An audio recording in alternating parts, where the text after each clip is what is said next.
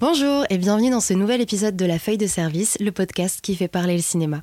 Je m'appelle Alix Dezomer, je suis réalisatrice, assistante mise en scène et je suis aussi la créatrice de ce podcast. Aujourd'hui, j'accueille Alexis Roche qui exerce le métier de chargé de production en télé et en institutionnel. Entre estimation, organisation et socialisation, être chargé de production n'est vraiment pas de tout repos et nécessite de la flexibilité et du dialogue. C'est ce dont nous parlera Alexis dans cet épisode, où il reviendra également sur son parcours riche en couleurs, mais qui lui a beaucoup appris pour exercer son métier aujourd'hui. Et via le portrait filmois, on aura l'occasion de parler de personnalités et films mal aimés et pourtant chers au cœur d'Alexis. Bonne écoute!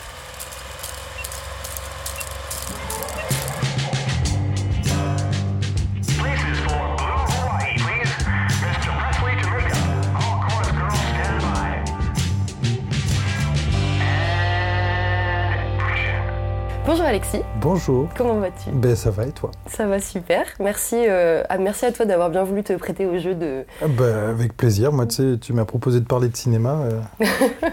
Moi ça me va. Parler de mon métier et parler de cinéma, j'ai dit c'est bon, c'est des choses qui me plaisent donc tout va bien. Et euh, puis en plus t'es un peu un habitué du podcast donc. Exactement. Ben, ça fait déjà quasiment 4 ans que je fais un podcast une fois toutes les deux semaines avec des potes et en plus on a sorti un spin-off de ce podcast exclusivement centré sur le cinéma, qui s'appelle le spin-off. Donc, euh, Donc, parler de cinéma en podcast, tu sais comment on fait. Ça va. Bah, c'est d'essayer de rendre ça euh, le plus le plus facilement écoutable pour les gens qui sont pas forcément fans de cinéma et inversement de rendre ça euh, intéressant pour des gens qui sont fans de cinéma. Il mhm. faut trouver le juste milieu entre les deux. Donc, donc après, moi je me dis toujours, quand on parle de quelque chose qu'on aime, de toute façon, c'est intéressant. Oui, c'est ça.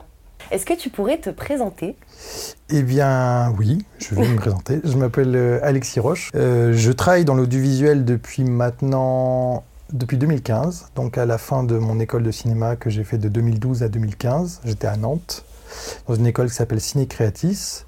Et bah, je suis passé par euh, pas mal de métiers quand je suis arrivé dans l'audiovisuel. J'ai été d'abord bah, à la régie, parce que c'est la petite porte d'entrée de la régie, j'ai été, j'ai fait du costume, j'ai fait de l'accessoirisation, voilà, vraiment un peu touche à tout. Après, j'ai bifurqué en télé. Euh, d'abord, dans le web, j'étais un peu assistant de prod.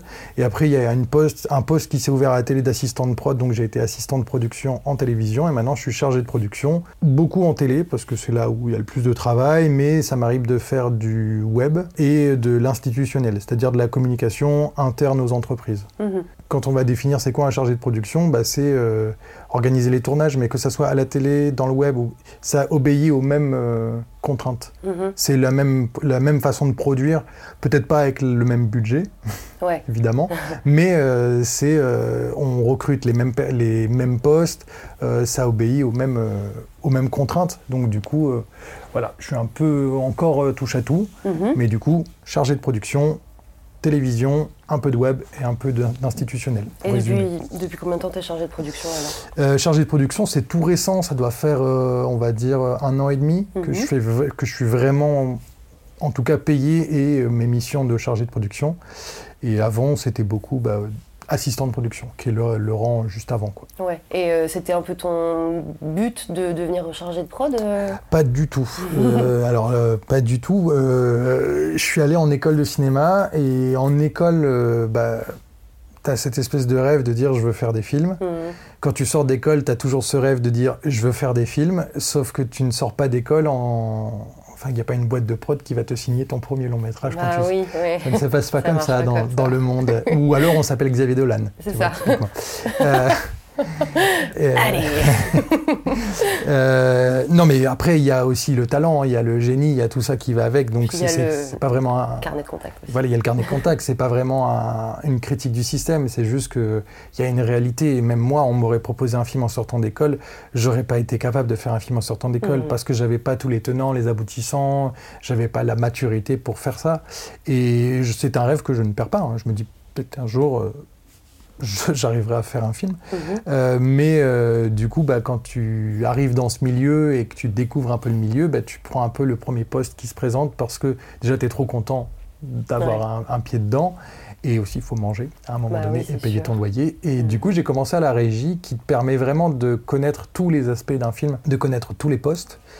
Et j'ai, en vrai, je m'en plains aujourd'hui parce que c'est un boulot qui est très très prenant, très crevant, euh, t'as pas d'horaire, etc. Mais c'est très formateur. Et pour toutes les personnes qui doivent entrer dans l'audiovisuel, la petite porte de la régie est vraiment quelque chose de très formateur et de, ça te permet de, voir très vite et de connaître tout le monde. Et par le biais des rencontres et des tournages, eh ben, j'ai eu une ouverture de poste sur de la production. Et comme mes études étaient centrées sur la production, parce que c'est la spécialité que j'avais pris euh, mhm. en école de cinéma, euh, parce qu'ils mettent réalisation et production dans le même panier. D'accord. Voilà. c'est pas la même chose, mais bah, Non, mais bon, pour eux, ils, ne savaient pas trop où le mettre, le truc de réel, donc ils l'ont mis dans le, rang de production. Du coup, j'ai été formé à la production, et donc c'était plutôt logique d'accepter un poste en production. Mhm. Et au final, je me suis dit, bah, je ferai pas ça longtemps, c'est juste pour voir et tout. Et au final, bah, je me suis bien plu dedans. Et ça s'est très bien passé. Et le carnet de contacts s'est agrandi, les opportunités se sont agrandies. Plus ça allait et plus j'avais des budgets énormes, il y avait des trucs énormes, etc. Donc je me suis dit, bah écoute, euh, la production, euh, pourquoi pas Et je suis encore dedans. Je suis pas prêt d'en sortir, je pense. Ouais, ok. T'en as un petit peu déjà parlé, mais ton parcours, c'est euh, c'est vraiment, tu as fait école de ciné directement après le bac Alors pas du tout. Ah. C'est que justement, ben, on revient dessus. Super. le cinéma, je pense que j'ai eu un déclic au lycée. Ouais. Avant, j'étais pas du tout là-dedans. Enfin, j'aimais bien aller au cinéma et j'aimais bien voir des films, mais j'étais, c'était pas dans le but d'en faire ma vie. T'étais cinéphile, quoi. J'étais cinéphile sans être voilà.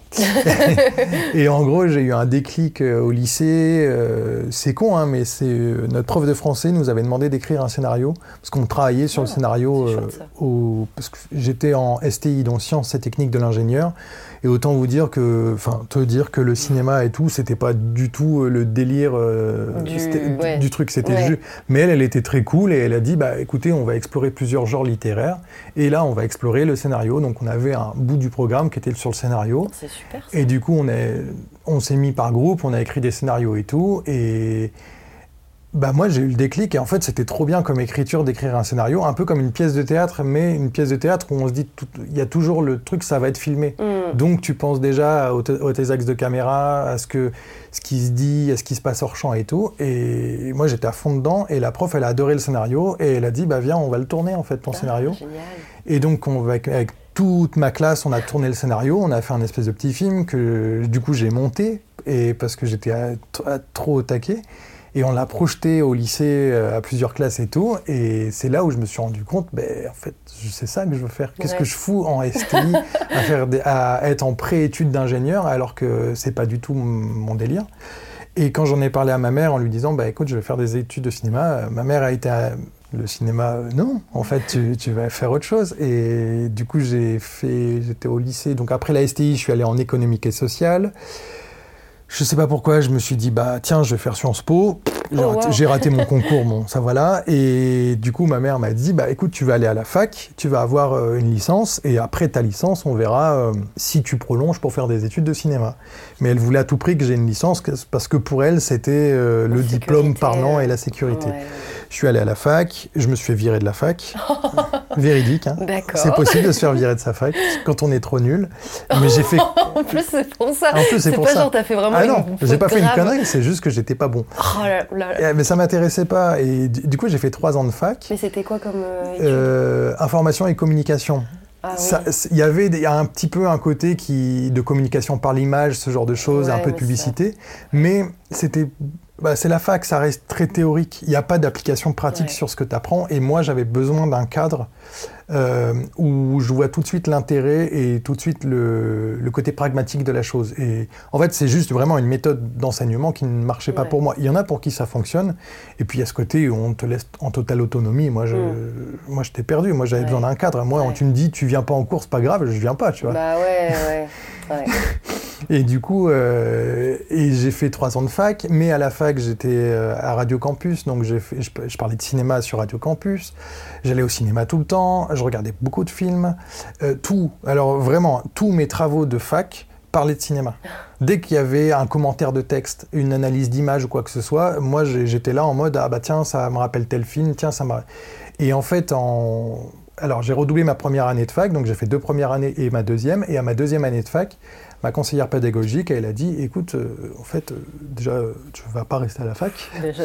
Tu vas faire autre chose et pas chez nous. Voilà, c'est ce qu'ils m'ont dit. hein.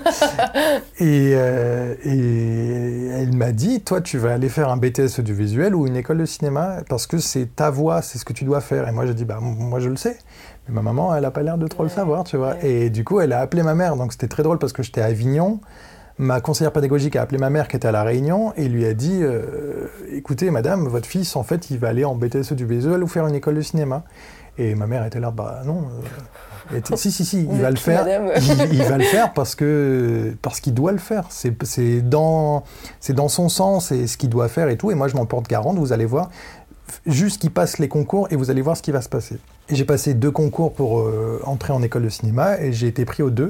C'était l'ESRA Paris et l'autre c'était euh, bah, celle que j'ai fait, donc c'est Ciné Creatis à Nantes. Les concours se sont bien passés et du coup ma mère était un peu rassurée là-dessus. Donc du coup bah, j'ai fait mon école à Nantes pendant trois ans et j'ai jamais été aussi content d'étudier parce Mm. que j'étais là où j'étais supposé Ouais, être et ouais. je faisais des cours intéressants. Alors oui, il y a des dans n'importe quelle matière, je pense, enfin dans n'importe quel secteur, il y a des cours qui sont pas forcément intéressants. Tu vois, l'histoire du cinéma, quand tu parles du début du cinéma muet, euh, noir et blanc, bon, on va pas se mentir, c'est un peu chiant. Ah, moi, j'aime bien. mais bon, peu C'était pas assez dynamique, mais c'était chiant. Mais il y a un côté, tu as besoin de savoir d'où Ouais. tu viens pour savoir où tu vas et les clés et tout ce que tu prends sur, sur, sur ces bases-là, ben en fait, tu les comprends aujourd'hui. Et, et, euh, et au-delà de ça, tu vois, on a eu des cours. euh, c'était pas des maths, mais c'était des cours un peu de physique-chimie, mais sur les fondements de l'image, Ouais. du son. Mhm. Et c'est des trucs très techniques et tout. Et t'es là en mode, mais qu'est-ce que je m'en bats les couilles? Moi, Ouais. je veux juste euh, écrire et faire des films. Mais si tu sais pas euh, pourquoi on projette un film à 24 images secondes, euh, pourquoi euh, le son, ça a telle fréquence, etc., Mhm. et ben en fait, tu tu sais pas euh, vraiment dans quoi tu mets les pieds. Et donc, tu as tous ces cours-là qui, même si sur le papier ils sont chiants, tu as ce côté aussi où tout ce que tu apprends est mis en pratique dans la foulée. Ouais. Et du coup, les trois années de cinéma, pour moi, c'était du bonheur, vraiment. Et après, bah, je suis arrivé à Paris en 2015 et voilà. Et euh, donc, tu disais que tu étais chargé de production Tout à fait. en télévision. Donc, est-ce que tu. Enfin, télévision et autres, mais principalement télé. principalement télé, ouais. Donc, est-ce que tu peux un petit peu expliquer en quoi consiste ce métier? Euh, chargé de production. Alors, si je devais résumer, si je devais résumer ma situation. chargé de production, en gros, ça va être quelqu'un qui va s'occuper de l'organisation, le montage et l'organisation d'un projet, euh, financièrement et logistiquement parlant. Théoriquement, euh, je ne suis pas sur le terrain, sauf que je déteste ne pas être sur le terrain, donc j'ai be- ce besoin fondamental d'être sur le terrain. Mais en gros, moi, on va venir me voir avec un projet, on va dire, euh, j'ai tel projet de tournage, j'aimerais bien le tourner à telle date, il faut que ça fasse ça. Moi, le projet, il est cadré, je sais où je vais, je dis OK, donc je vais... Ce que j'ai fait dernièrement, typiquement, c'était de budgétiser des projets Mhm. en, en fonction du, du projet qu'on me donne. Moi, je dis, bah tiens, euh, là, il y a un jour de tournage, euh, là, il y a tant de jours derrière pour faire de la post-production, donc il va y avoir tel poste, etc., etc. Ton projet, il va te coûter tant en réel. Euh, la plupart du temps, je suis encore un chargé junior, donc ça veut dire qu'il y a quelqu'un au-dessus de moi, c'est-à-dire un directeur de production, Ouais. qui va, lui, être vraiment plus dans les chiffres. Donc on va souvent venir me voir et on va me dire, t'as tant d'enveloppe. Ouais. Point. Organise le tournage avec telle enveloppe. Euh, ça, c'est vraiment quand, quand tu as des gros budgets à gérer, donc tu as toujours quelqu'un au-dessus de toi qui, lui, va vraiment gérer l'aspect financier de la chose. Et du coup, euh, tu vois, j'ai le dernier gros projet que j'ai fait, il coûtait 90 000 euros. Mhm. Et on vient me voir, on me dit voilà, j'ai 90 000 euros, il faut que ce soit ce projet sur trois jours, il faut qu'il y ait, euh, que je rende ça à la fin des trois jours comme rendu. J'ai besoin, sur ma fiche technique, j'ai ça comme poste. Je dis ok. Donc moi, je, je, lui, je regarde le truc, je dis bah tiens, ça, ça serait bien d'avoir deux personnes au lieu d'une. Ce poste-là, il n'est pas nécessaire, et etc. etc. Et moi, ce que j'apporte en fait dans ma fonction, c'est un carnet de contact. Mhm. C'est surtout pour ça qu'on m'appelle. C'est que par exemple, on va m'appeler et on va me dire bah, j'ai besoin de toi sur tel projet. Je sais que derrière, je dois recruter 15 à 20 personnes. Ça dépend du projet. Des fois, c'est que 3 personnes. hein. Ouais. Mais euh, en gros, de 3 à 20 personnes. Et ben moi, j'ai le carnet de contact derrière pour recruter ces personnes. C'est souvent des amis et c'est souvent des gens avec qui, un, j'aime travailler. Je sais qu'ils travaillent bien. C'est pour ça que je, bosse avec eux. Et du coup, mon travail est d'organiser le tournage de A à Z pas le montage du projet, parce que ça c'est souvent bien en amont. Moi, on vient vraiment me voir avec un projet euh, concret. Moi, je vais tout faire pour le mettre en œuvre, rentrer dans les clous en termes de budget et faire le rendu du projet. Et voilà, de B à Z, pas de A à Z, mais de B à Z. Tu vois, en, gros. en gros, toi, tu détermines les besoins humains et matériels. Et matériels, c'est ça, ouais. Et typiquement, euh, par exemple, je dis, bah tiens, là, il y a un besoin, il faut un machinot, là, il faut un électro, euh, là, il faut une maquilleuse, là, il faut un cadreur, etc. Et ben moi, j'ai mon carnet de contact, j'appelle tous les gens, et je dis, bah tiens, est-ce que tu es dispo telle date, j'ai ça comme tournage, voilà le projet, voilà de quoi ça parle, etc. Donc, mmh. c'est je suis un peu ta directeur de production avec le projet et les, chefs de projet, ce genre de choses. Et après, moi, je suis vraiment dans l'engrenage où c'est vraiment, on est vraiment dans le concret. On n'est plus trop dans le théorique, quoi. Ok. Voilà. Et euh, bah, tu l'as un petit peu expliqué, mais comment est-ce que toi, tu arrives sur un projet finalement c'est, Du coup, es, comment, c'est quoi ton, comment on dit, ton T'es intermittent ou t'es. Euh... Moi, je suis intermittent. T'es intermittent. Et euh, bon, il y en a des freelances aussi, hein, comme moi, qui sont auto-entrepreneurs, qui ont leur propre entreprise. Mais moi, je suis intermittent, donc ça veut dire que. Bah, ça veut dire qu'on me paye en tant qu'intermittent, que les contrats vont de un jour à plusieurs mois, et que du coup, ça m'arrive de travailler pour. Euh, je sais pas, 5 ou 6 boîtes par mois. D'accord, donc t'es pas affilié à une seule boîte de prod Non. Euh, et donc du coup, toi, tu arrives sur un projet parce que quelqu'un te recrute, c'est qui la personne qui te recrute? Euh, ben souvent, c'est ou un producteur ou un chargé de production, hmm. ou un chargé ou un dire de prod. Parce que des fois, ça m'arrive de. Là, je suis en tant que chargé, il m'arrive quelquefois d'accepter des missions d'assistant, mhm. parce que je suis encore un peu entre les deux, que je fais les mains, euh, mes mains, enfin, que j'apprends encore le travail. Mais c'est souvent, oui, au-dessus de moi, donc euh, les producteurs ou directeurs de production. Mhm. Ça dépend après la hiérarchie et les entités. Et la grosseur du projet. Tu vois, quand je travaille en télévision, c'est la directrice de production qui m'appelle. Quand je travaille pour certaines boîtes qui n'ont pas beaucoup de gens, bah, ça va être le producteur directement qui m'appelle en me disant j'ai tel projet, ça a été calé, j'ai besoin d'un chargé là-dessus, ça sera toi, etc. Mhm. Donc c'est vraiment les deux postes qui m'appellent.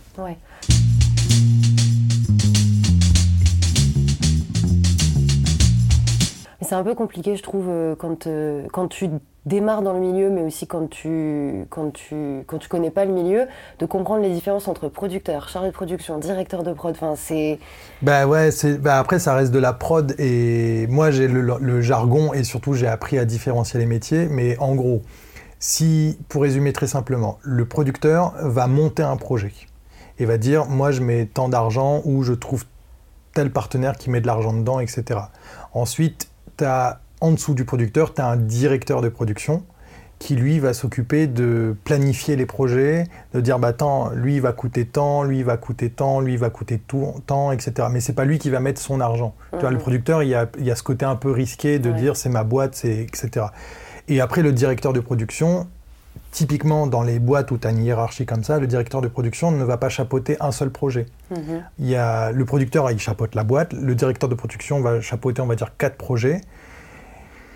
Et si ces quatre projets simultanés, bah, il va pouvoir recruter quatre chargés de production qui, eux, vont s'occuper de chaque projet truc. Mais euh, souvent, euh, souvent tu as un projet, on va dire, en janvier, un projet en février, etc. Un autre projet en janvier, un autre projet en février. Bah, tu prends que deux chargés de prod qui s'occupent chacun de deux projets. Mhm. Et après, les chargés de production peuvent prendre des assistants s'ils ont besoin de quelqu'un pour les assister. Bah, pour le coup, chargé et assistant, c'est. Voilà, là, on comprend.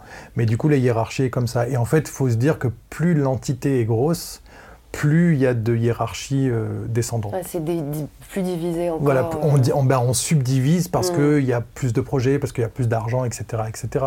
Mais tu vois, euh, quand il y a une boîte pour qui je bosse qui s'appelle 314 Médias, euh, bah, il y a le producteur et puis c'est tout. Et puis du coup, c'est le producteur qui m'appelle directement en tant que chargé parce que euh, je vais bosser sur un projet précis. Et euh, des fois, lui, pour des raisons de budget, bah, il va s'occuper, lui, d'un projet de son côté. Il ne va pas chapeauter toute la boîte. il va avoir plusieurs casquettes. Voilà, il va avoir plusieurs casquettes. Et, et, souvent, moi, euh, moi c'est ce qui m'arrive, c'est que j'ai des fois un peu de mal à déléguer.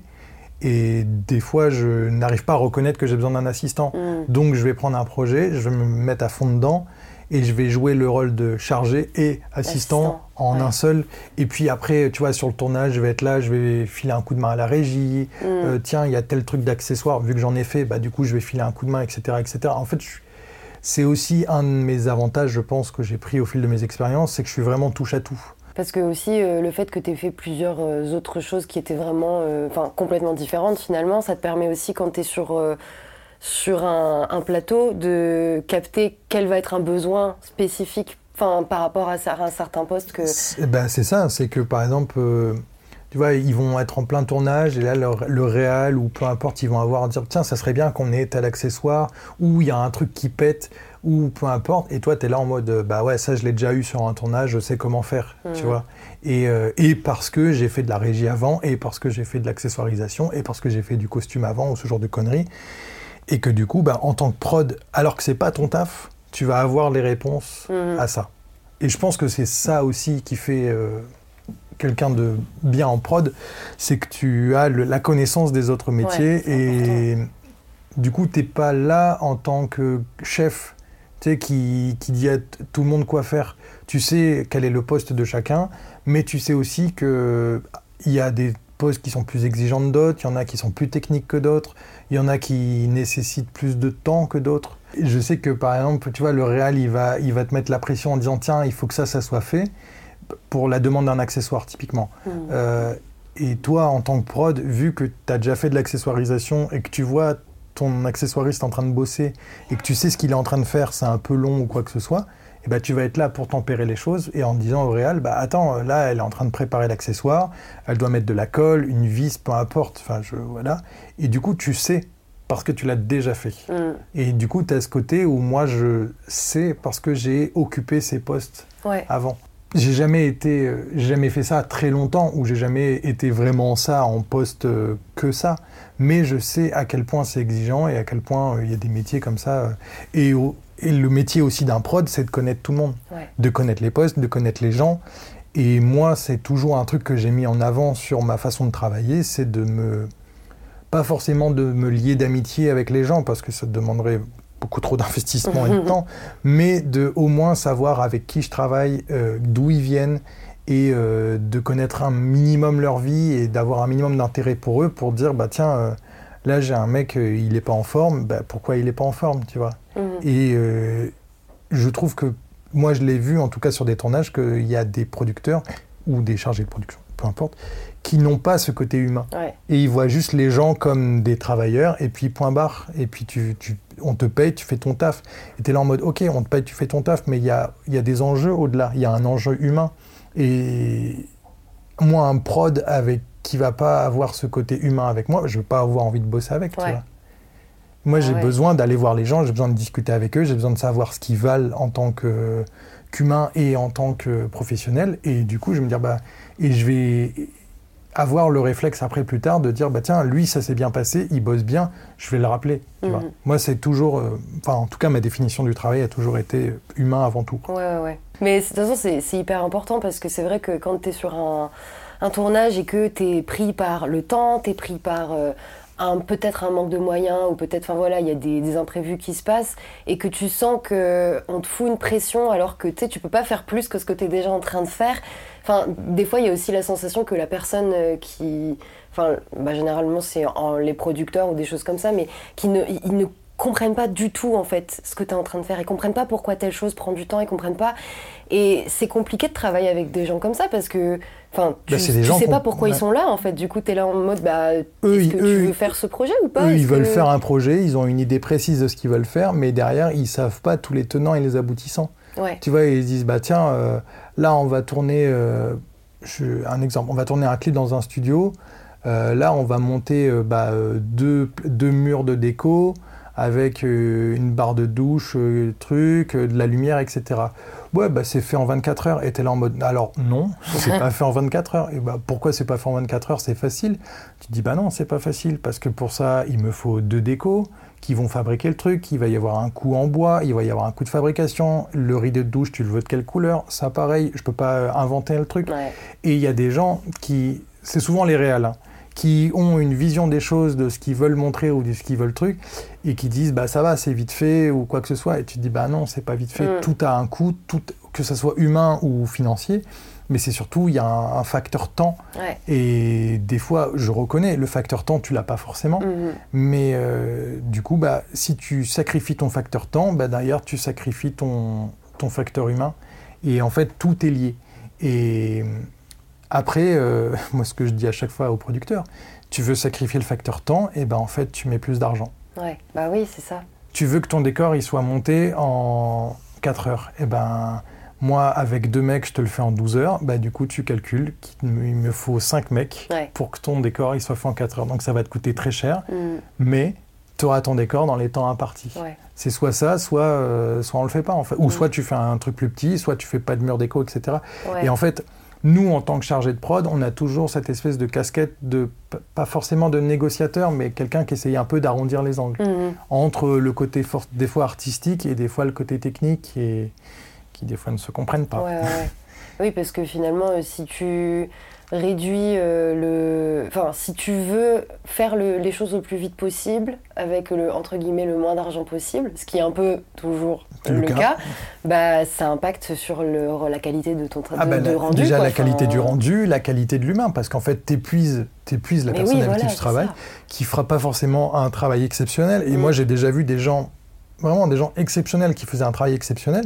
Si tu les pousses à bout et si tu les pousses dans leur dernier retranchement, ça sera, ça aura beau être le meilleur technicien, et ben, il fera de la merde. Et moi, c'est pareil, en prod, c'est la même chose. Si tu m'assailles de projets, si tu m'assailles de demandes, etc., et que j'arrive pas à me concentrer, que j'arrive pas à me focaliser, et que eh ben, je vais te faire de la merde. Je vais Mm. faire une erreur de chiffrage, je vais te faire une erreur de. Je vais recruter un technicien pour tel jour alors que c'était tel jour. Et moi, ça m'est arrivé plein de fois de faire des erreurs dans mon travail parce qu'il y a ce côté. euh, il y a ce côté d'un moment. Si tu n'arrives pas à te concentrer, tu n'arrives pas à être organisé parce qu'on ne te laisse pas l'être, tu n'y arrives pas. Et Ouais. je pense que ça marche pour n'importe quel travail. Et il y a des travails pour qui c'est dangereux. Moi, ça va. Dans mon côté, c'est pas. J'ai pas un vrai danger humain, je mets pas des vies en truc. Mais, euh, mais il peut y avoir euh, ce côté bah, où le rendu sera pas euh, exactement comme tu veux parce que parce qu'il y aura un facteur stress, facteur temps, facteur Ouais. argent qui va jouer. Quoi. Mm. Et le but d'un chargé de production, c'est de faire en sorte que tout l'engrenage, justement, soit bien huilé.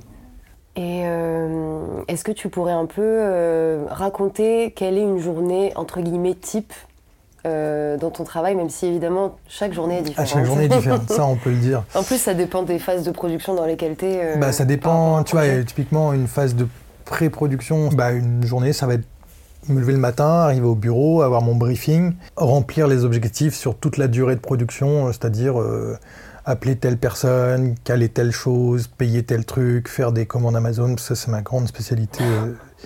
C'est voilà, à un moment donné, les accessoirisations, c'est tiens, bah, toi tu sais faire, vas-y, commande les trucs.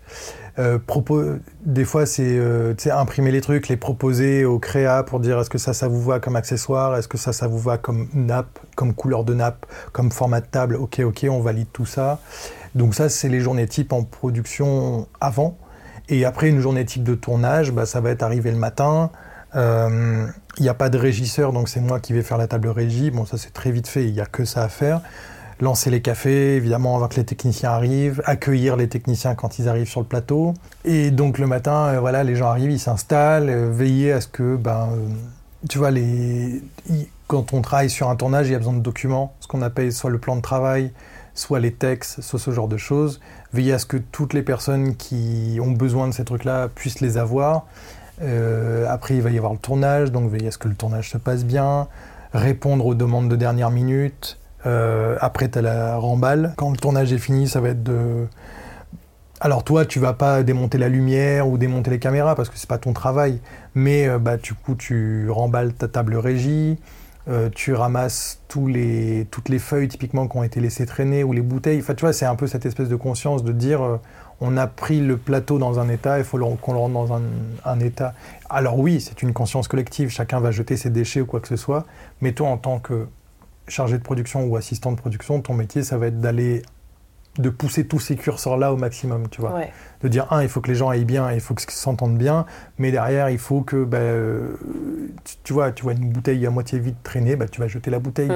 Euh, des fois, j'ai des missions, euh, tu vois, de récupérer les rushs de l'émission, d'aller les emmener euh, là où ils vont le monter, de commander les taxis quand on a des invités qui viennent en plateau. Mais toutes les journées sont différentes, donc Mhm. c'est c'est difficile de décrire une journée type. Ouais. euh. Quand il y a un projet, il y a la phase de pré-production, la production, la post-production. Est-ce que tu as, un, t'as un rôle qui a joué aussi en post-production ou, ou toi, ça, ça s'arrête euh, à la, Ça dépend des prods encore, euh, parce qu'en post-production, en fait, une fois que le projet a été tourné, euh, pour les gens qui nous écoutent, une fois que le projet a été tourné, du coup qu'on a les images brutes, il faut rentrer dans une phase de post-production, c'est-à-dire le montage de, ces, de ce projet euh, une fois qu'il est fini. Enfin, monter les images, mettre du son dessus, de la musique, peu importe. Moi, en tant que chargé de production, pendant la phase de post-production, je peux plus intervenir. Il y a des gens qui travaillent dessus, mais c'est au-delà de moi. C'est-à-dire, c'est le réal et euh, le comment dire et le monteur qui vont travailler ensemble et qui vont monter le, le projet pour le rendre euh, en rendu final. Moi, des fois, je vais servir de liaison. Typiquement, des fois, entre le producteur, le réalisateur, etc., tu sers un peu de, de messager, mais ça va s'arrêter là, quoi. Hmm. Moi, en phase de post-production, je suis déjà dans ma phase de, euh, centralisation des coûts. Ouais. De, je fais mes notes de frais, euh, je dis, bah tiens, euh, là, pendant la production, on a dépensé tant, pendant le tournage, on a dépensé tant, etc. Tu, tu prends de l'avance sur ça, qui est censé être fait à la toute fin d'un projet, mais tu peux déjà beaucoup t'avancer parce que 95% de tes dépenses ont déjà été faites, Mhm. donc tu sais où tu vas. Et puis même quand tu es en phase de post-production, les gens sont déjà recrutés, il y a une deadline qui a déjà été établie. Donc en vrai, à partir de là, tu sais très bien que ton projet va te coûter tant, qu'il va pas y avoir de dépassement, t'espères, euh, que ton post-producteur, enfin ton monteur, il, va te, il est engagé de telle date à telle date, donc tu sais très bien combien il va te coûter. Il n'y a pas vraiment de surprise. Donc en vrai, pendant la phase de post-production, nous en production, on peut déjà boucler et finaliser euh, le budget pour le dire à la compta, tiens, le projet, il a coûté tant. Si tu avais un conseil à donner à quelqu'un qui voudrait faire la même chose que toi? Faire de la production? Ouais. Bah, Des fois, tu dis euh, non, ne fais pas ça. non, en vrai, euh, en vrai moi j'adore mon métier parce que bah, parce qu'il y a le côté humain et que ça sera toujours la première chose. je pense que ça s'est entendu dans, le- dans le- ce que j'ai dit précédemment. Si quelqu'un voulait, voudrait faire ce que je fais, bah, déjà, faut pas avoir peur des gens. Tu vois, quand tu es trop introverti, que tu n'aimes pas le contact des gens, je pense que la prod, c'est pas fait pour toi. Parce que tu as, en tout cas, euh, moi, tel que je l'ai vu faire et tel que je le suis, la prod, c'est un métier où tu as besoin d'être du relationnel, d'être besoin d'être en contact. Euh, donc, si t'aimes pas les gens, ne fais pas de la prod. Hmm. Deviens euh, scénariste. Ouais. Tu vois, tu vas t'enfermer chez caché. toi et t'écris les trucs. Après, on te dit non, mais ça faut corriger. Hop, tu corriges, t'envoies et hop, tu croises plus personne et puis basta. Je pense que les gens qui aiment voir les choses se faire, qui aiment voir les choses s'imbriquer, qui aiment voir le facteur humain, voir les gens travailler de concert et tout, je pense que c'est un des, c'est le meilleur poste. Et pour faire ce que je fais, de pas commencer en faisant ça. Tu vois, de Ouais. pas arriver dans le métier en disant euh, c'est bon, je fais de la prod. De, c'est bien toujours d'avoir fait un ou deux métiers avant euh, et, des, mé- et pas, pas des métiers forcément faciles, mais d'avoir vu déjà ces métiers qui sont un peu des précurseurs de la prod. Tu vois, la régie, typiquement, c'est le précurseur de la prod. Mhm. Et si j'avais pas fait de régie, bah, je pense que, un, j'aurais jamais aimé la prod, et deux, j'aurais jamais fait de prod parce que c'est ça qui m'a ouvert, les, c'est ça qui m'a ouvert la, la voie de la prod. Quoi. Ouais.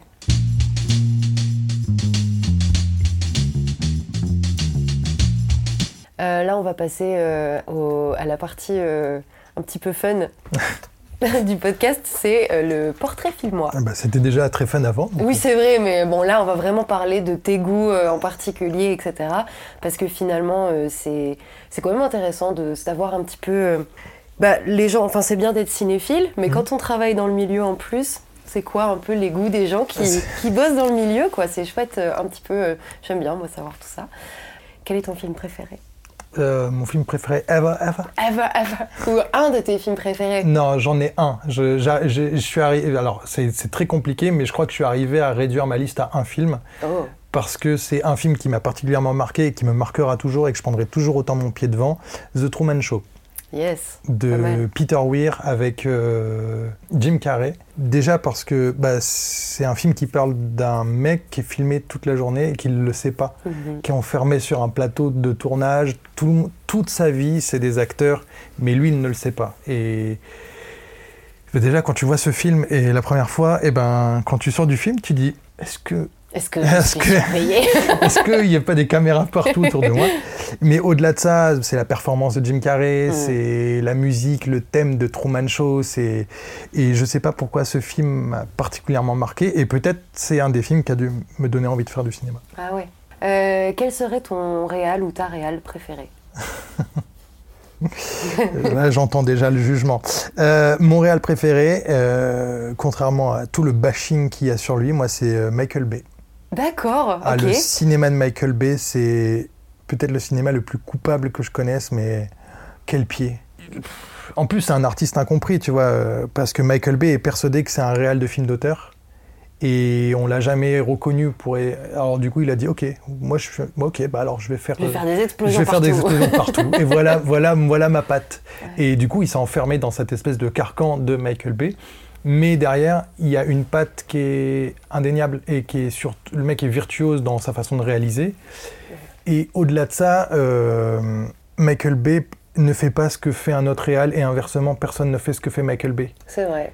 Tu vois, quand tu vois un film de Michael Bay, tu vois tout de suite, tu dis putain, c'est du Michael Bay parce qu'il y a des plans, tu vois, cette espèce de plan circulaire euh, autour de la voiture avec le mec qui descend, euh, le drapeau américain qui flotte au vent, le soleil couchant les- dans les lunettes de soleil. Tu vois, il y a des trucs qui sont iconiques Oui, vrai. sur du Michael Bay.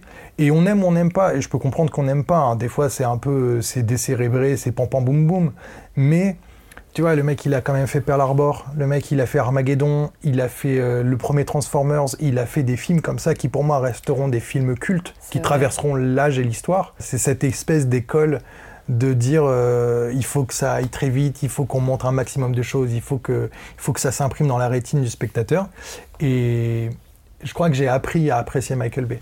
Mhm. Ça ne veut pas dire que je n'aime aucun autre réal, hein, au contraire. Euh, en aimant un réal, tu vois des fois les failles de ton réal, mais tu, tu apprends aussi à apprécier les autres réals. Pour moi, Michael Bay, c'est vraiment le. Je sais que le nouveau film de Michael Bay, je l'attends euh, comme un enfant à Noël, tu vois. C'est voilà, mon réal préféré. Ok. Euh, quel serait ton genre cinématographique euh, préféré? Euh, alors pendant longtemps, ça a été les films d'action. Et je D'où l'amour pour Michael Bay. D'où l'amour pour Michael Bay et d'où mon euh, amour pour d'autres gens aussi. Mais j'ai un petit peu ralenti ma consommation de films d'action et je pense que je suis tombé vraiment dans la science-fiction. Mhm. Notamment, bon, Star Wars, est-ce que c'est de la science-fiction ou est-ce que c'est juste de la fantasy C'est un peu le- Ah, entre ouais. les deux. Ouais. Euh, mais euh, Star Wars, euh, j'ai beaucoup baigné là-dedans. Mais tu vois, les aliens, euh, Retour vers le futur, tout ça, enfin tout, tout. Et la science-fiction est vraiment un genre qui, pour moi, apporte une réflexion et une vue sur le monde, sur qu'est-ce qu'on va devenir, etc. Qui, moi, ça me fait vra- vraiment kiffer. Euh, Est-ce que tu as un film qui serait un plaisir coupable? Plaisir coupable? Euh, si, bah, The Expandable. Ah ouais, d'accord. Tu vois, c'est un plaisir coupable dans le sens où tu sais que ce que tu vois n'est pas, euh, c'est pas, pas du grand cinéma. C'est juste euh, une- des potes musclés qui faisaient des films d'action dans les années 80 et les mecs se sont dit, Eh, on en referait pas un là dans les années 2000 juste pour se marrer et les mecs ont dit ouais, c'est marrant. et du coup, c'est un vrai plaisir coupable dans le sens où t'es là et tu, tu tapes un petit pied devant parce que tu dis ouais, c'est cool quand même. Ouais. Tu vois, c'est cool de voir euh, Stallone dans du Stallone, qu'il invite Schwarzenegger à faire une apparition, que t'as Bruce Willis qui est là, que t'as tous les héros d'action qui viennent passer une tête. Donc c'est un plaisir coupable. Super. Euh, un film qui te fait rire? C'est la grande vadrouille. Ah ouais. Tu Ah vois, oui, alors que le film, il a 40 ans, Même plus. voire non plus. Euh, Ouais, S'il avait 40 ans, euh, il serait sorti dans les années 80. Ah ouais, putain. Eh ouais. Plus vieux que Eh ça. Ben, je crois que c'est les années euh, so- 60, 70. Bah, écoute, nous chercherons euh, cette information plus tard. Mais La Grande Vadrouille de, avec euh, De Funès et, euh, Bourville. et Bourville de Gérard Rouet, il me semble. Et euh, oh, La Grande Vadrouille. 66. Tu vois, 66. Donc ça fait, euh, Ça, ça ouais. fait 60 ans. Ouais. Aïe. Un peu moins, mais ouais. Et je trouve que c'est un humour qui, même 54 ans après, marche encore. ouais. Il y a des gags qui marchent encore. Et ce film-là me parle euh, et me fera toujours rire. Je crois que jusqu'à ma mort, ce film-là. Je pense que tu sais, à mon enterrement, ben, on projettera des bouts de, de Et la tout le monde se. Et on mettra T for Two en musique d'enterrement. voilà. Euh, un film qui, à l'inverse, te fait pleurer. Qui a ouvert les vannes et qui, qui les ouvre à chaque fois que tu le regardes. Oh, il y en a. Il y en a pas tant que ça. Bah, tu sais quoi, c'est les Pixar. Ah, Moi, tu me sors un. Alors, déjà, Wally, Wally j'étais pas loin de la larme, mais Wally, ça va parce que c'est un robot, il y a ce côté un peu distanciation et tout. Un film où les, vraiment les vannes se sont vraiment ouvertes, c'est euh, Vice Versa. Ah ouais, ouais. L'ami imaginaire, Ah là, ouais, purée. je pense que c'est un des traumas Ça dans. s'appelle Bing Bong ou un truc euh, ouais, Big Bang. Ou, euh, Bing Bang, Bing Bang, quelque chose comme ça. Ouais. Et quand euh, ce passage-là, mais si t'es un adulte et que tu chiales pas, euh, c'est que t'as pas de cœur, laisse tomber. Voilà, avis à tous les gens qui n'ont pas pleuré devant versa. non, mais je comprends pas. Mais si, tu comprends, c'est son ami imaginaire et il disparaît. C'est la fin de l'enfance, C'est la fin de l'enfance. Et euh, du coup, celui-là a bien, bien ouvert les vannes. Et puis, une fois, et après, t'as le deuxième quand t'as les souvenirs, tu. Ouais. Où t'as de la joie et de la tristesse dans le même souvenir. Alors, hop, ouvrez encore les vannes. émouvant, Et après, le, bah, un deuxième Pixar, Coco. Ah ouais Oh là, la fin de Coco, là, avec Ah la oui, moi aussi grand-mère. j'avais pleuré. Oh là là là. Oh là là. Voilà. Ouais. Ils sont forts. hein, Pixar, ils sont, très, ils sont très très bons là-dedans, mais même, forts. tu sais, même sur euh, même un Toy Story 3, ils- Ah quand ils sont ouais, tous dans l'incinérateur, là, Oh t'es à deux doigts de, t'es à deux doigts de dire non. Moi je crois que j'ai pleuré hein, quand il- j'étais vraiment en mode mais non mais c'est pas possible. Surtout Toy Story c'est vraiment ma vie. Ah mais non, mais Vraiment je regardais ça en boucle quand j'étais petite. C'est un de mes films de bah mes films préférés doudou quoi genre. euh, Et tu te dis euh, ils sont là ils vont mourir. Ils vont disparaître. Et Dans un jouet un- ça peut pas mourir Ah, ça en peut plus. pas mou- en plus dans un incinérateur et tout, t'es là en Ah même temps ouais, la mort, euh, la mort, Oh ils se tiennent Oh tous la Dieu. main et tout. Et en fait, Pixar est très fort là-dessus pour jouer Ouais. sur des émotions qui parlent aux enfants et qui parlent aux adultes. Mm. Au-delà de si c'est ton film préféré, ou il t'a fait pleurer, ou il t'a fait rire, peu importe, mais un film qui t'a particulièrement marqué. Alors, euh, je pourrais en citer deux qui m'ont et perturbé et en- enchanté. Tu vois un peu le truc. Euh, bah, du Spielberg. Euh, T'as deux films de Spielberg euh, qui sont en plus euh, sortis pas très espacés. C'était La liste de Schindler et Il faut sauver le soldat Ryan. Bon, les deux se passent dans la, la Seconde Guerre mondiale, qui est une période de, de l'histoire que moi je, je suis passionné par ça, donc ça me parle, mais qui montre deux choses différentes Mhm. mais de façon tellement virtuose. Et la liste de Schindler, déjà, la façon de filmer, le fait de tourner en noir et blanc, de montrer la Shoah euh, d'une façon quasiment sans filtre, en te disant voilà, voilà ce qui s'est passé. En- et en, en plus, en te faisant suivre un personnage qui est presque antipathique, parce que c'est un mec, un industriel allemand qui veut se faire des couilles en or et qui dit bah tiens, je vais sauver des juifs au passage, mais sans forcément se rendre compte qu'il sauve des juifs. Tu sais, il y a un peu ce truc un Mhm. peu ambivalent et tout Mhm. et qui est juste virtuose, qui est brutal, qui est parfois même monstrueux, et à l'inverse, un film brutal qui montre aussi quelque chose de monstrueux, mais où tu es très attaché au personnage de Tom Hanks qui joue un militaire américain. Et euh, Spielberg a aussi ce don pour, euh, pour, Oui. pour filmer et montrer les choses. Quoi. Ouais. Et je pense que ces deux films-là m'ont vraiment beaucoup marqué. Euh, un film doudou. Un film doudou, euh, et ben, tu vois, je- j'y pensais, c'est Last Action Hero. Je sais pas si tu as déjà entendu parler de ce Pas film. C'est un film qui n'a pas marché quand il est sorti au cinéma, qui aujourd'hui était devenu un, un film un peu culte dans un certain cercle. Mhm. Euh, un film avec Arnold Schwarzenegger, où il joue un héros d'action, et en fait, il y a un gamin qui a un ticket magique qui lui permet de rentrer dans le film. Oh, d'accord. Et du coup, il croise Schwarzenegger qui joue euh, un héros d'action, euh, flic un peu brisé, euh, mais tu sais, et le gamin qui est dans le film arrête pas de lui dire que c'est du cinéma, et alors que lui, c'est sa vraie vie. Ah ouais, ouais. Tu vois, ouais. tu tires sur une voiture, ça explose, tu peux casser une vitre à main nue, euh, tout le monde est beau. Et il y a un passage très culte où ils vont dans un vidéoclub, puisqu'il veut essayer de lui prouver que Arnold Schwarzenegger est un héros, et il lui dit, mais regarde, euh, il y a tes films, et en fait, il n'y a pas ces films. Ah Et il y a une affiche de Terminator 2, et c'est Sylvester Stallone à la place de Schwarzenegger sur la moto. Et, et Schwarzenegger regarde et dit mais il est génial dans ce rôle. Et tu vois, c'est que ça parle aux cinéphiles, mais il y a aussi ce côté un peu le cinéma c'est magique. Mm. Tu vois, et moi c'est mon film doudou. Ça, Mm. je pourrais le regarder. Je, je suis toujours content de le regarder. Euh, le film que tout le monde adore mais que tu détestes. oh, euh, re. De Chabat euh, bah c'est pas Shabak à la Real. Ah bon? C'est euh, re, c'est euh, les Robins des Bois. Ah oui, exact. Mais il y a Chabat dedans. tu n'aimes pas ce film? Je, je- je ne comprends pas. Alors que c'est drôle parce que dans beaucoup de discussions, tout le monde me dit mais Re, c'est le génie de l'humour, c'est incroyable. Et je suis là en mode moi non. Je ne-.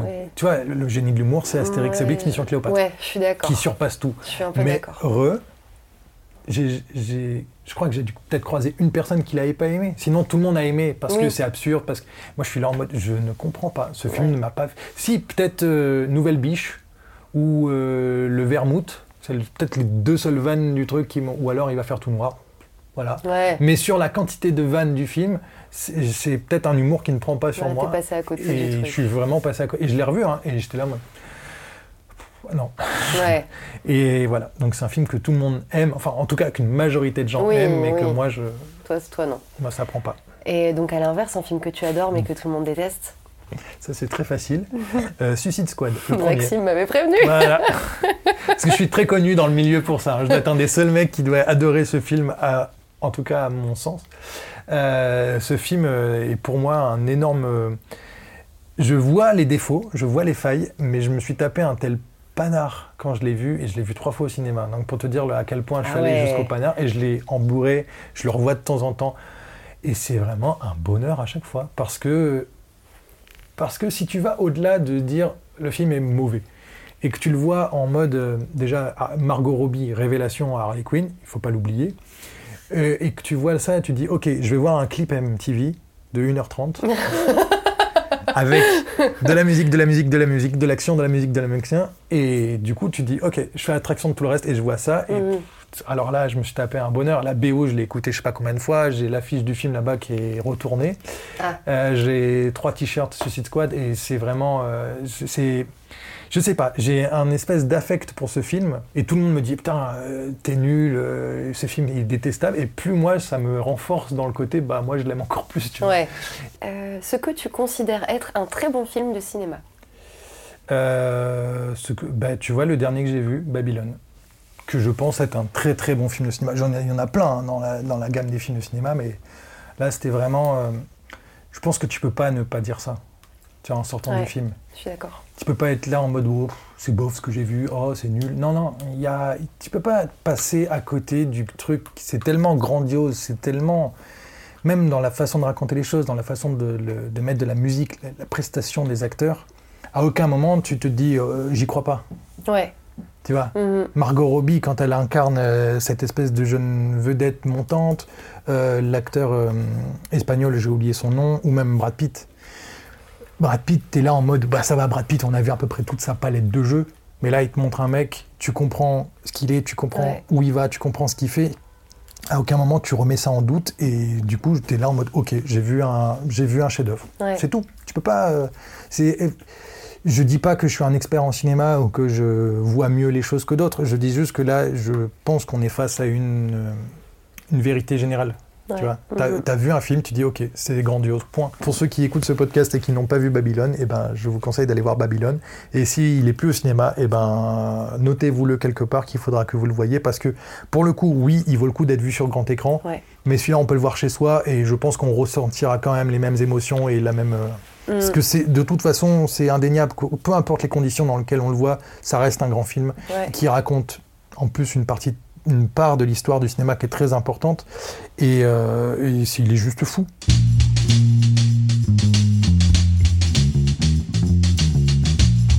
On arrive vers la fin. Euh, Est-ce que éventuellement euh, il y aurait, euh, on pourrait voir ton travail quelque part, euh, Euh, voir mon travail. des Euh, choses que- qui sont sorties récemment ou qui vont paraître. Alors, euh, vous pouvez euh, voir sur W9 une émission de grande qualité qui s'appelle Les 100 vidéos qu'on fait rire le monde entier. Ah, on est sur de la- du top level de la télé. Euh, on n'est pas sur TPMP. hein. Attention, on est sur un level euh, mieux quand même. Faut pas déconner non plus. Parce que TPMP, je déteste ça. Euh, présenté par Issa Doumbia. Euh, donc, c'est une émission que je fais, ça doit faire au moins la 25 fois que j'en- j'en fais. Euh, W9 aime bien, donc il renouvelle à chaque fois. On en fait entre 4 et 6 par an. Euh, il y a une émission qui s'appelle le Teva Comedy Show sur la chaîne Teva, qui est un plateau d'humoristes entièrement féminin que j'aime beaucoup parce que c'est pas mal de mettre en avant euh, du coup les humoristes féminines en France et que en plus euh, bah, du coup on découvre des talents comme ça donc c'est une très belle chose et sinon dans les choses peut-être moins télévisuelles c'est tout le problème de l'institutionnel c'est que tu fais des trucs qui ne sont pas destinés au Mm. public Ouais. c'est pour leur com interne. Mais il y a quelques spots pour euh, Dassault Systèmes, pour euh, le Crédit Agricole. Voilà, euh, j'ai bossé sur pas mal de sketchs du Golden Moustache, pour ceux qui se rappellent de cette grande époque. Mhm. Euh, Il y a une chaîne YouTube qui s'appelle Rose Carpet, euh, on retrouve encore ces méandres-là sur YouTube. J'ai Et- participé à quelques vidéos là-dessus aussi. Je pense qu'il y a un ou deux sketchs de Golden Moustache où on doit avoir nos deux noms écrits au générique. C'est pas impossible. Et moi, en plus, le truc, c'est que j'ai dû y participer, mais en plus, des fois, je jouais dedans en tant que figurant. En plus, on a dû se croiser. Oui. Et euh, pour ceux qui se rappellent de cette époque-là, il y a eu, euh, en même temps que le Golden, il y avait un truc qui s'appelait le Lab. Exact. Ah ouais, ça, ça date. Ça date, ouais. C'est- parce que le Lab est mort il y a peut-être 4 ou 5 ans. C'était un espèce de laboratoire de fabrication de sketch avec pas beaucoup de budget pour faire découvrir des nouveaux talents. Et ben, j'ai produit 12 sketchs. Et j'en ai écrit un, qui est Ah, encore disponible en ligne, c'est quoi? Qui s'appelle euh, Security Check. Euh, dans mes souvenirs, c'est- ouais, c'est comme ça, mais le nom a peut-être changé entre temps. Mais en gros, il est dans les. C'est Anna et Laura, Anna euh, Apter et Laura Felpin. Laura Felpin qui est très connue maintenant. Oui. Et ben Laura Fel, c'était les tout premiers rôles de Laura Felpin, et donc elle a joué dans le sketch que j'ai écrit et que j'ai produit, Oh, réalisé nice. par euh, quelqu'un d'autre, mais produit aussi par euh, Golden euh, Moustache et du coup le Lab. Et c'est vieux, hein, mais c'est les seuls trucs où j'avais vraiment, euh, pour le côté, enfin pour le coup, c'est là, là où j'avais un petit côté un peu créa. Eh ben, c'est toujours, ça s'appelle Security Check en effet, écrit par Alexis Ah, Roche. voilà. Et ah nice, c'est bien, super Euh, ça. C'était le, c'était le bon temps euh, des sketchs. Je, je pensais te demander une recommandation à la fin. Je Mm. suppose que ça sera Babylone. Non, je peux, de- je peux donner une autre recommandation pour différencier. Euh, un des meilleurs films 2022 que j'ai vu. euh, je pense d'ailleurs qu'il ne devrait pas trop trop tarder à arriver en, en VOD. euh, Coupé Ah, de Azaniavicus, qui est un film qui parle de cinéma. Bon, là, vous allez me dire, mais on tourne un peu en rond autour du sujet, mais qui parle au cinéma d'une façon virtuose, qui parle d'un cinéma que moi j'ai connu en école de cinéma. Tu vois, quelque chose qui n'a pas d'argent, quelque chose qui est fait un peu euh, bah, avec ce que tu as sous la main, et que tu veux juste raconter des choses, et que tu essayes de raconter les choses avec ce que tu as sous la main. Et ce film est virtuose dans la façon, déjà dans sa construction narrative, c'est-à-dire de. C'est pas un spoil, mais en gros, pendant une demi-heure, tu sais pas ce que tu fous là. si tu l'as vu, toi. non, je l'ai Ah, pas vu. ah. Eh ben, pendant une demi-heure, tu as l'impression de voir un mauvais film avec des bons acteurs. D'accord. Vra- vraiment, un film étudiant avec des bons. ah, Il y a euh, la femme d'Azanavicus, Bérénice Bejo. Bérénice Bejo, tu as Romain Duris, tu as euh, Jean-Pascal Zadi, tu as un casting incroyable et le film est nul pendant une demi-heure. Et là, tu fais. Déjà, au bout de trois minutes, tu dis putain, si c'est ça, tout Ouais. pendant 1h30, ça va être long. hein. là, je sais pas ce qu'ils ont trouvé à ce film. Et en fait, tu comprends que cette demi-heure, elle prend tout le sens avec le- le- leur, écart qui en découle derrière. Et c'est Marocco pour. euh, voilà, c'est une très très bonne Rocco. Ok, ça marche. Euh, moi, juste la mienne, petite recommandation de fin de podcast qui est vraiment euh, un. Comment dire C'est pas du tout une découverte. hein. Pas du tout une découverte, mais en gros, je suis en train de re-regarder. euh, Enfin, de regarder parce que j'avais jamais regardé. Véronica Mars. Avec euh, Kristen Bell. Voilà, euh, super série que j'ai vraiment. c'est une petite surprise parce que j'ai toujours entendu dire que c'était c'était super, etc. Mais moi, j'avais un peu la vision de c'est un peu une série pour ados des années 2000, donc est-ce que c'est si bien que ça? Mais ben voilà. Est-ce que c'est si bien que ça? Bah franchement, euh, une ado détective dans une ambiance néo-noire euh, que j'ai très. dû voir les deux premiers, mais après, j'ai pas, j'avais pas accroché, mais c'est parce que j'étais pas dans un contexte où peut-être c'était pas le moment de regarder ça. Et du coup, euh, mais je sais qu'on en a beaucoup parlé. Bah en vrai, euh, moi je pensais que j'allais être vraiment dans un truc bon, ça a mal vieilli, etc. Et en fait, les personnages sont vraiment très bien écrits. Vraiment, c'est c'est vraiment chouette quoi. Tu, il leur arrive des choses qui arrivent un peu dans des soap opéras ou des trucs comme ça, des trucs vraiment genre. euh, il y a sa mère qui meurt et il y a son père qui a tué quelqu'un et machin et t'es genre oh là là et vraiment il lui arrive tout euh. mais le personnage est tellement bien écrit que en fait ça va ça passe de ouf et à côté de ça il y a vraiment une volonté euh, une patte artistique qui je trouve pour le coup a mal vieilli parce que c'est très euh, le trait est très forcé Euh, des jeux de lumière, des trucs, enfin l'image elle est verte des fois, enfin voilà. Mais du coup je trouve que par rapport à d'autres séries qui se passaient un peu à la même époque, que je pouvais regarder aussi avant, tu vois, Charmed, qui pour le coup est quand même, enfin, même époque, c'est très classique la manière Ah oui. de filmer. Là, pour Puis le ça, coup, ça a mal vieilli en plus, ce charme. c'est ça.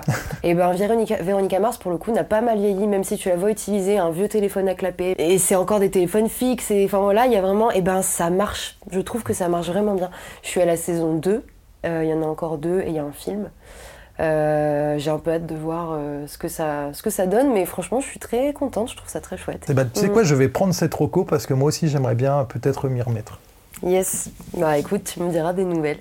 Euh, Est-ce que tu as un réseau social sur lequel on pourrait te retrouver éventuellement? J'ai un Instagram Ouais. qui s'appelle Tralala Roche. Voilà, Comme ça, ça s'écrit comme ça se prononce. Tralala comme euh, Tralala et Roche R-O-C-H-E. J'ai pas une activité Instagram folichonne, mais je parle des derniers films que j'ai vus.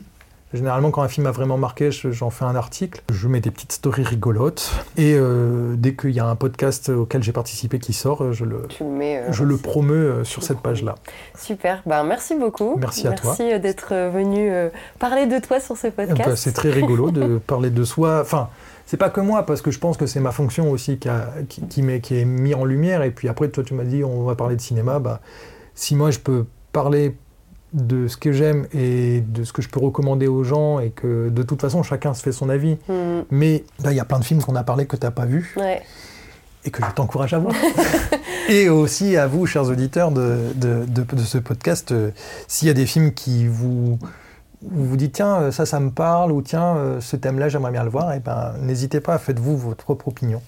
Yes. Très très bonne, très bonne phrase. Merci beaucoup. Ben, de et euh, ben, à bientôt. À bientôt.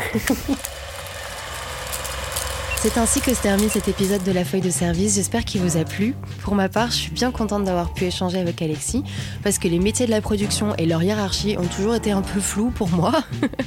Euh, N'hésitez pas à mettre des petites étoiles d'appréciation sur votre application d'écoute. Ça prend pas longtemps à faire, mais ça aide vraiment à faire connaître le podcast.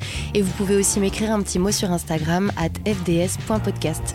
N'hésitez pas à aller le suivre, vous avez toutes les infos et les actus de la feuille de service dessus. Je vous retrouve dans deux semaines avec une nouvelle invitée. Mais comme j'ai pas encore enregistré l'épisode, je ne peux pas encore vous annoncer de quel métier on parlera.